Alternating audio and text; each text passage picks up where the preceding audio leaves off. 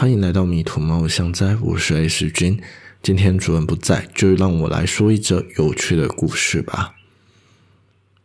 我觉得信仰是支撑一个人活在这世界上的基准，也是相信这个世界在自己的心底是怎么样运作的通则。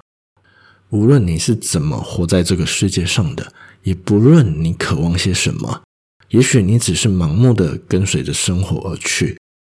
或者只是在追寻一个目标，也可能只是想要做自己喜欢做的事情，还是认为世界的全部都是一场虚无。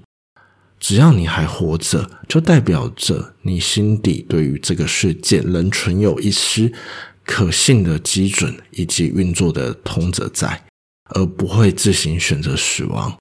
而有一群人，他们信奉的是语言。他们深信着语言乃世界的真谛，他们隐藏于世界的各处，鲜为人知。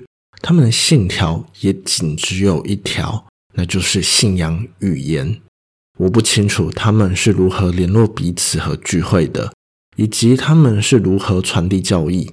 他们甚至没有一个宗教的统称，甚至我认为他们既不是宗教，也不是同号的团体。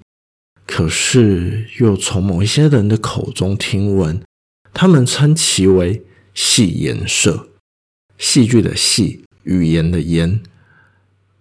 那些相信着戏言社存在于这个世界上的人们认为，世界上有八成以上的战争全部都是因戏言社而起，是他们推波助澜下的产物。